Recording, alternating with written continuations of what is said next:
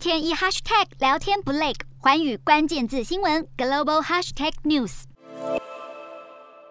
乌克兰天然气营运商表示，十一号开始关闭索赫拉诺夫卡转运站，引发担忧，俄罗斯透过乌克兰向欧洲输送的天然气将会受到威胁。索赫拉诺夫卡转运站位在乌克兰的东部，每天处理的天然气多达三千两百六十万立方公尺，而在俄罗斯送往欧洲的天然气中占比达三分之一，也等于供应了欧盟整体天然气消费的约百分之三。乌克兰业者指控是因为俄军占领了关键设施新普斯科夫天然气压缩站，并且不断的技术性干扰运输系统，企图将天然气送往乌东受到俄国支持的分离主义地区。而这样的不可抗力因素，使得乌克兰业者不得不在索赫拉诺夫卡转运站断气，并且表示。运能将战时全数转向更西边的苏贾转运站，然而却遭到俄罗斯天然气工业公司质疑，认为技术上来说是不可能的。俄罗斯当局摆出高姿态，表示俄气不缺买家。然而这起的事件已经酿成乌俄开战以来俄气输欧最大的一波断气。光是头一天，过境乌克兰输往德国的天然气量就减少了两成五。消息一出，天然气价格一度闪跌百分之三点四。再加上美国炼油厂把更多的产品运往国外以取代俄罗斯供应，库存猛降。